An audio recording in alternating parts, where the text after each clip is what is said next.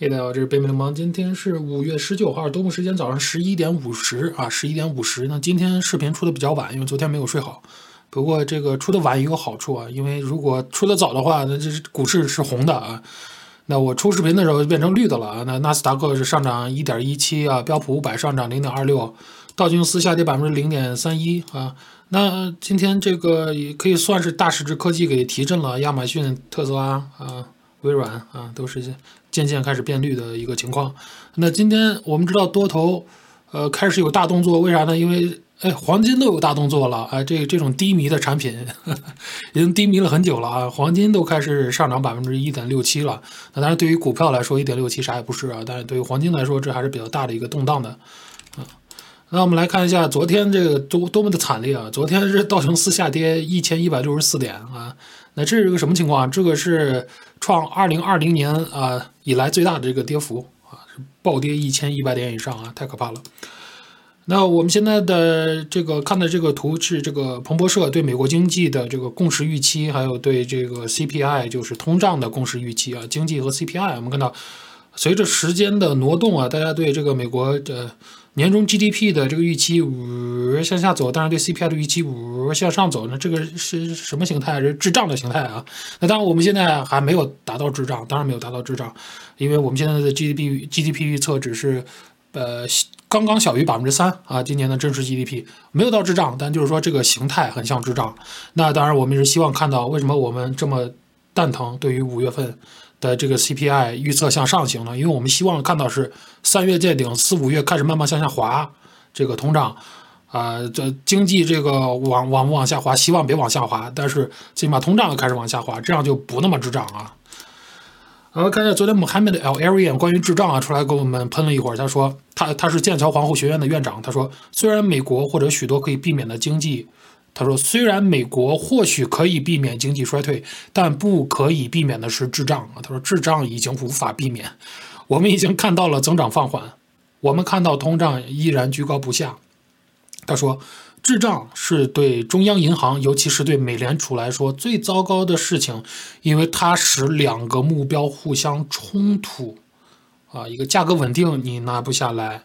对吧？”呃，然后就业最大化，也就是经济增长强劲，你也达不到啊。这两个目标不光互相冲突，而是两个目标都达不到啊。那 Arian 说啊，美联储将不得不做出一个非常艰难的选择。很多人说这需要勇气，这需要运气和技巧。那在这一点上。他需要很多运气啊，他认为运气比技巧技巧还要多。那至于投资者应该如何应对啊我们还没说，他们应该啊，他们仍需对增长显著放缓进行定价。也就是说我们还没现在还是认为市场还没有对这个需求增长放缓，呃，不是对这个经济增长放缓而定价呢？他意思就是说，是不是意思说还没有跌跌跌跌跌跌跌到位啊？因为他说还没有定价。啊，所以他说这意味着需要做出更多的调整，也就是说他还是认为这个价格还要再创新低啊。那我看一下昨天美联储这个高官啊，这个是呃芝加哥联储的这个 Charles Evans 艾文斯啊，他没有投票权，但他是个鹰派联呃他是个鸽派联储。他说，如果美联储将关键利率提高到略高于其认为的中性水平，并停在那里啊。略高于中性水平，停在那里，这将有助于将通胀从目前的高度拉低啊。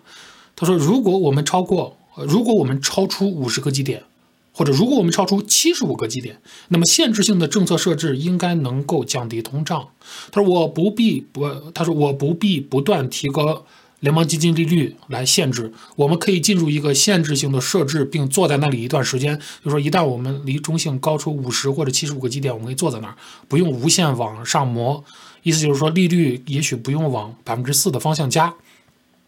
他说，正如鲍威尔主席所说的，我们将迅速朝着更向中性的联邦基金利率迈进。我自己对中性的评估在百分之二点二五到百分之。二点五的这个范围啊，这这个对，就差不多都是这样。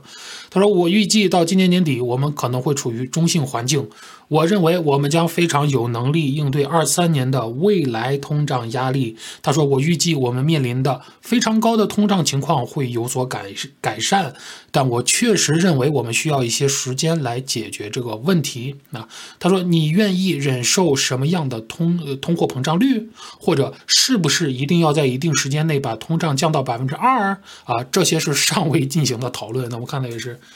当我们有通缩风险的时候，就比如说二零年三月份的时候，疫情刚出来，大家很害怕，大家都不上班了，很多人不上班了，对吧？当时有通缩风险的时候，利率直接拉到地板上，别跟我废话，直接救市。然而当呃当时就是想把通胀干起来一点，但是现在通胀 overshoot 了，通胀太高了，他却在想，咩，我这个要扛多久？啊，而而不是说，当他们把，就是他们他们要救市的时候，是一刹那啊，但是他他们要去毁一个市场的时候，就手抖啊，就慢慢往上磨啊，这是我们是看到的一个现象啊。然后呢，我们看一下 CME 智商所对这个衍生品市场对这个美联储加息路径的这个预期啊，预期和他说的一模一样啊，所以我我猜测就是艾文斯是超了这个啊这个交易交易员的这个预期。那我们看到。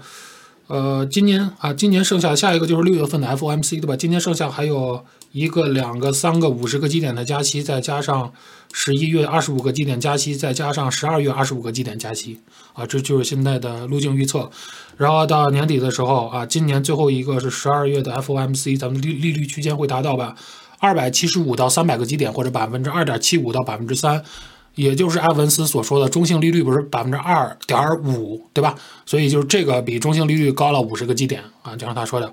然后市场会认为在明年的二月份的这个 F 呃二月份的 FOMC 上会做做一下就不动啊，坐在这个利率政策不动。然后到三月份的时候呢，呃到明年三月份的时候呢，再加息二十五个基点到百分之三到百分之三点二五，也就是比埃文斯所说的中性利率高了七十五个基点。你说这个是巧合？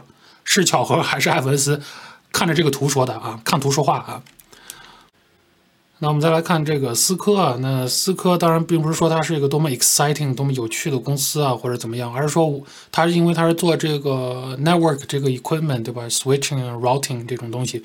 Communications 这种通讯服务的这种硬件仪器，然后它很多的产能来自中国，很多的生产，还有很多的国际贸易、国际运输，所以我们从它这里面想要听到它对美国经济的一些说辞，还有一些口吻。那当然，它对它下一个季度的一些指引，就能让我们看来算是一个小的经济指标啊，因为下一个财报季他们现在正在度过啊，那他们现在有一种感，能告诉我们他们现在所感觉到的东西。那他刚刚昨天刚刚发了这个 Q 三的 earnings 啊，Q 三财报发现非常差啊，非常差。呃，财报其实没有那么那么差，但是指引非常差，也就说明我们他们现在正在经历的这个季度应该挺挺困难的啊。那我们看到它今天股票下跌百分之十三点六四啊，那它报出的每股收益是八十七分，预期是八十六分，咱咱给它一个等号，就说它做的达到预期了吧？好吧。然后这个毛收入是一百二十八亿，然而预期是一百三十三亿，就非常的差啊，毛收入不及预期。那他们的 CEO 叫查克罗宾，呃，罗宾斯啊，Chuck Robbins，在与分析师的这个电话会议上表示啊，中国的 COVID-19 的封锁加剧了零部件短缺啊。那对于第四季度财财报，就是下一个财报或者他们正在经历的季度，思科他们认为他们给出的指引。啊，认为每股收益是七十六分至八十四分，所以是低于这个财报，低于这个财报的每股收益的啊，给出的指引。然后这个，然而预期是九十二分啊，所以那当然你要跌啊。然后呢，他说这个那个收入毛收入将将会同比下降百分之一至百分之五点五啊，将下降百分之一至百分之五点五。但是呢，大家预测是毛收入将下一个下一个财报毛收入将同比增长。百分之六，所以是非常差的一个指引，非常差的一个指引啊。那罗宾斯说，由于环境越来越复杂，指引范围给的也非常广啊，就变成百分之一到百分之五点五的同比下降，这个这个是很广的范围。那他给出了一个，那我们看他给出了什么经济暗示呢？啊，他们的首席财务官在电话会议上表示，我们目前在第四季度看到总共四，我们总共四万一千四万一千个独特呃。这个组件零件中，大约三百五十个关键组件受到限制啊，就供应链限制啊。我们的供应链团队正在积极寻找多种啊选择来弥补这些短缺啊。他表示，影响不仅限于硬件，软件也下降百分之三，至三十七亿美元。他说，如果没有乌克兰战争和去年同期额外一周的影响，增长会高出五个百分点。所以就是说，这边的战争也是在打击到他们的软件商品的需求啊。那罗宾斯说，在中国，思科面临着多方面的不确定性啊。呃，他说上海现在说他们将于六月一日开放啊，这边我暂停一下，我听说是六月中旬到六月下六月下旬才能达到完全开放的目标啊，他说是六月一啊，然后他说我们不确切知道这意味着什么啊，以及这是否意味着我们将开始获得任何供应啊，而，当他们开放并且确实。允许运输物流启动时，我们相信这会出现高度拥挤，也就是说，很多外国公司可能现在的的这个呃 order 都卡在那儿，都供应不出来从这个中国，所以他可能会害怕有一些呃这个这个订单的积攒，到时候就很拥挤啊。那呃罗宾斯补充说，第四季度的指引反映了港口和机场容量有限，以及将原材料原材料带回境内出现的问题啊，就是说。港口和运输的瓶颈啊，所以，呃，我们发现现在只要美国任何公司，他们需要他们的产品是需要从外国进口一些实体物件的，呃，going to be bad 啊，就很坏很差啊。你看沃尔玛、Costco 两个 defensive 防御型领头羊也不行，margin 也被侵蚀啊，这个盈利盈利能力啊，这个利润率。那当然，这种思科这种老牌硬件企业啊，现在也是面临。呃，非常痛苦的情况，对吧？还是那几件事儿啊，就是战争、疫情封锁，还有港口运输、供应链啊，还还还还是那些说辞啊。然后我们看一下，这有个做一个 survey 啊，这个叫世界大型企业联合会的 Conference Board，这个是一个全球性独立的商业会员和研究协会。那他们周三表示，他们做的这个呃这个 survey 看到这个首席执行官的信心已经跌至疫情的大流行开始以来最低的水平。在经济扩张期啊，CEO 的信心信心首次处于负值，就知道我们现在有多么预期一个 recession 的到来啊。经济还在扩张，CEO 信心暴跌啊。那世界，呃，那世界大型企业联合会联联合会就是这个组织，它调查的这个首席执行官中，高达百分之六十八的 CEO 预计美联储的通胀战争最终将引发经济衰退啊，经济衰退那就是升息啊和缩表，那。呃，该调查于四月二十五日至五月九日期间进行啊，测量了一百三十三名啊，大多数为上市公司的 CEO 的回应啊，就是现在我们看到散户机构、大企业 CEO 全部期待一个经济衰退啊。他说，好消息是只有百分之十一的 CEO 预计会出现啊以深度衰退为标志的所谓的硬着陆，那其余的预计将出现非常短暂和温和的衰退，就是软着陆啊。那这个。联合会的这个首席经济学家的 Dana Peterson 表示，企业现在在很多方面都面临挑战。首席执行官们对经济衰退的预期越来越高。尽管从许多方面来看，美国经济仍然强劲，零售额正以健康的速度增长，就业市场似乎已经恢复到疫情之前的就业水平，企业正在积极支出。然而，啊，经济环境变得更加难以驾驭，工人短缺。啊，价格飙升和乌克兰战争带来了挑战啊，甚至一些大公司也在苦苦挣扎啊。希望这个沃尔玛和那个 Target 能能释放一些这个释放一些劳动力啊，他们不是 over overstaff 吗？招了太多人了啊。那看一下 Jenny Yellen 关于中国和美国之间国税的问题啊，中中国之间就是那个 tariff 啊，中间收税的这个问题。那这个美国财政部长 Janet Yellen 周三呢批评了这个拜登政府对中国的关税啊，并表示支持取消部分关税。那部分原因是为了缓解美国经济的对美国经济造成的这个通胀压力啊。那 Janet Yellen 在七国集团财务峰会的这个新闻发发布会上说，啊，前川普总统为报复中国的不公平交易行为而征收的一些关税，其中一些在我看来似乎对消费者和企业造成了重大的伤害。就就就。是伤敌八百，自自损五百这种的。然后耶伦补充说啊，川普时代的一些关税在解决我们与中国之间的实际问题啊，无论是涉及到供应链脆弱性、国家安全问题，还是其他不公平贸易做法，都不是很有战战略意义啊。那耶伦说，他认为有理由啊取消对中国的关税，这不仅是因为高通胀，而且可能对消费者和企业有利。哈，我不知道他。好吧，他是肯定算是白宫的高官，对吧？他是咱们的财务部，美国财务部长，所以我不知道这能不能算是白宫的这一个行动前的一个信号啊，或者政策变动的一个之前的一个给出的信号啊。不过应了英国老首相的一句话，就是没有永远的朋友啊，只有永远的利益啊。那么看一下美国的房市，更多房市数据啊啊，这个房现在房市非常奇怪，就是我我不知道这是不是暴风雨前的那个什么啊彩虹啊，暴风雨前的这个晴朗，因为现在感觉就是。销售量在下降，房屋价格却在上升。就是你虽然卖出去的总销售量在下降啊，但是房屋所卖出去房屋的价格还在往上涨啊。那我们看到了现在是二手房的这个四四月的这个交易数据啊。那根据全国零售商协会的数据啊，四月份二手房的销售量降至自新冠大流行开始以来最低的水平。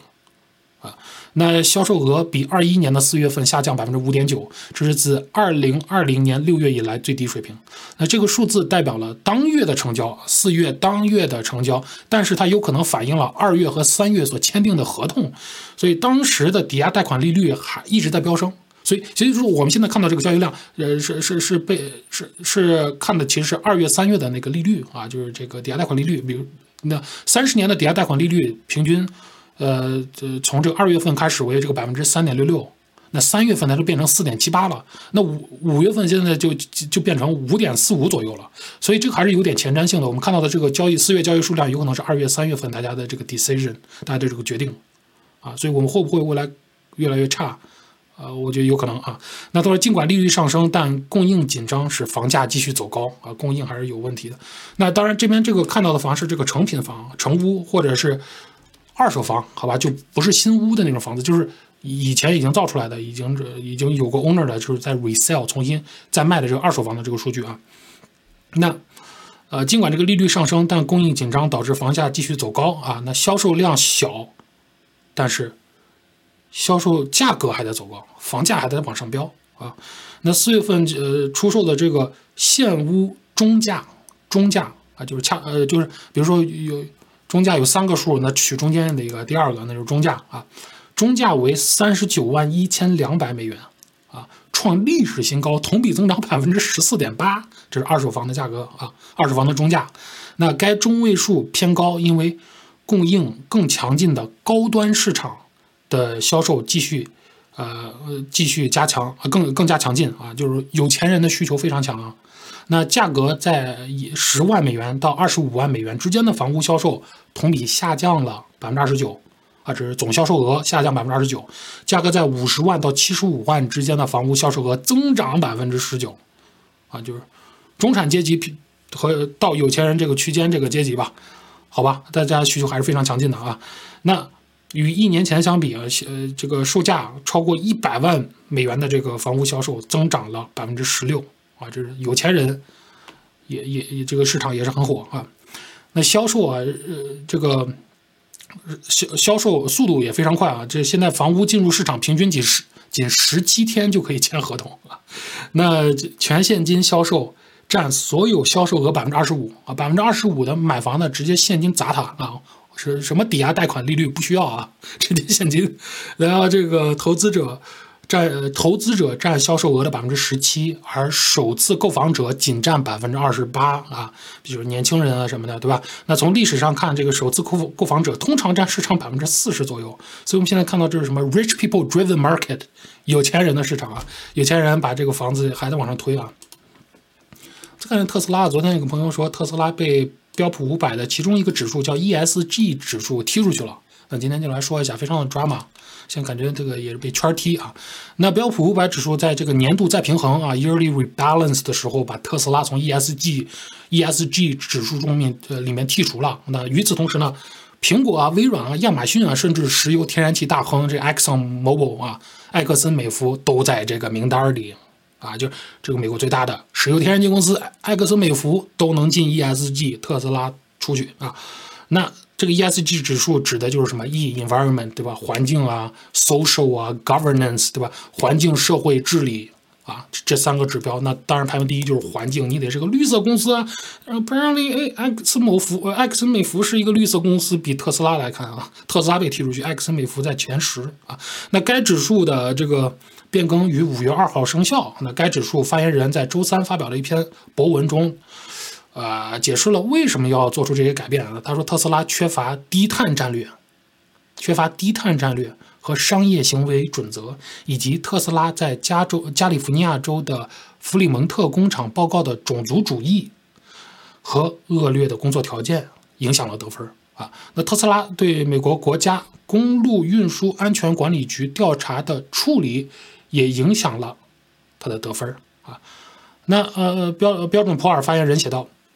虽然特斯拉可能在推动减少燃油汽车上路的方面发挥了作用，发挥了作用，但从更广泛的 ESG 的角度来看，他们已经落后于同行啊。然后马斯克当然会做什么？可能在推特上喷他们啊。马斯克说啊，我越来越相信 ESG 是魔鬼的化身。然后这边又说，埃克森美孚 （Exxon Mobile 的被呃被这个。标标普五百指数评为环境、社会和治理方面的世界前十名，就是 ESG，而特斯拉没有上榜，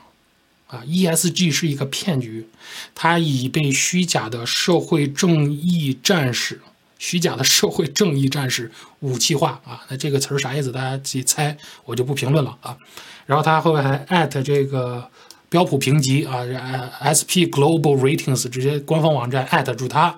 说你失去了完整性，integrity 啊，这也可以翻译成诚实，就是你失你失信了，你这个 rating 机构评级机构，你是个失信的一个机构啊啊。那在随后的公司影响报告中啊，特斯拉是这么写的，他说当前的环境、社会和这呃这个 ESG 报告并未衡量对世界产生积极影响的范围